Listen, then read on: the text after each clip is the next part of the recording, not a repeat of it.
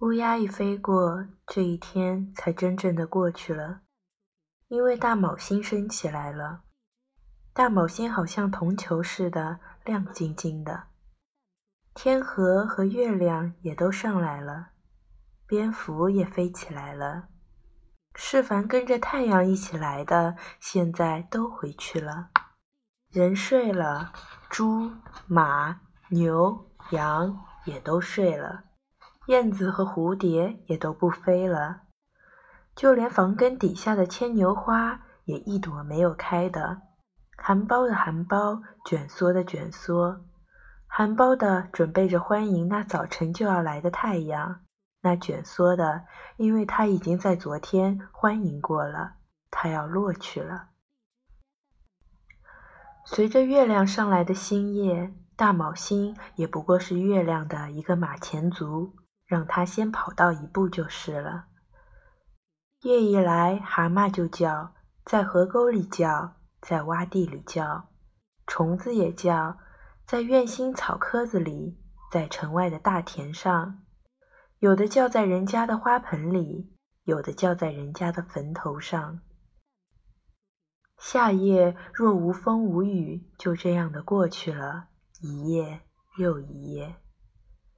很快的，夏天就过完了，秋天就来了。秋天和夏天的分别不太大，也不过是天凉了，夜里非盖着被子睡觉不可。种田的人白天忙着收割，夜里多做几个割高粱的梦就是了。女人一到八月，也不过就是降衣服、拆被子、捶棒槌，捶得街街巷巷，早晚的叮叮当当的乱响。棒槌一捶完，做起被子来就是冬天。冬天下雪了，人们四季里风霜雨雪的过着，霜打了，雨淋了。大风来时是飞沙走石，似乎是很了不起的样子。冬天，大地被冻裂了，江河被冻住了。再冷起来，江河也被冻得锵锵的响着，裂开了纹。冬天冻掉了人的耳朵，破了人的鼻子，裂了人的手和脚。但这就是大自然的威风，与小民们无关。呼兰河的人们就是这样：冬天来了就穿棉衣裳，夏天来了就穿单衣裳。就好像太阳出来了就起来，太阳落了就睡觉似的。被冬天冻裂了手指的，到了夏天也自然就好了。好不了的，李永春药铺去买二两红花，泡一点红花酒来擦一擦，擦的手指通红也不见消，也许就越来越肿起来。那么再到李永春药铺去。这回可不买红花了，是买了一贴膏药来。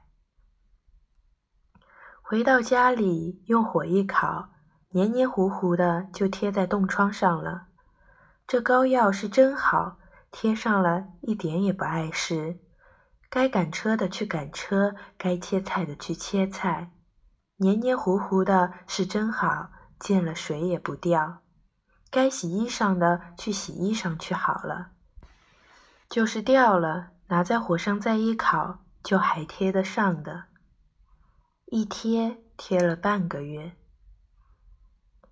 呼兰河这地方的人什么都讲结实耐用，这膏药这样的耐用，实在是合乎这地方的人情。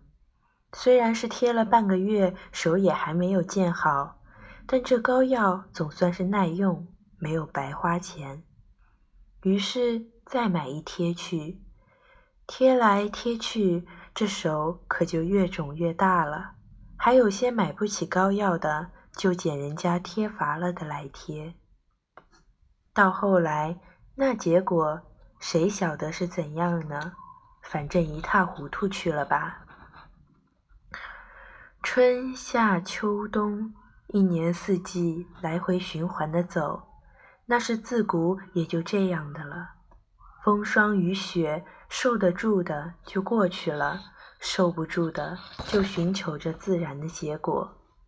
那自然的结果不大好，把一个人默默的一声不响的就拉着离开了这人间的世界了。至于那还没有被拉去的，就风霜雨雪，仍旧在人间被吹打着。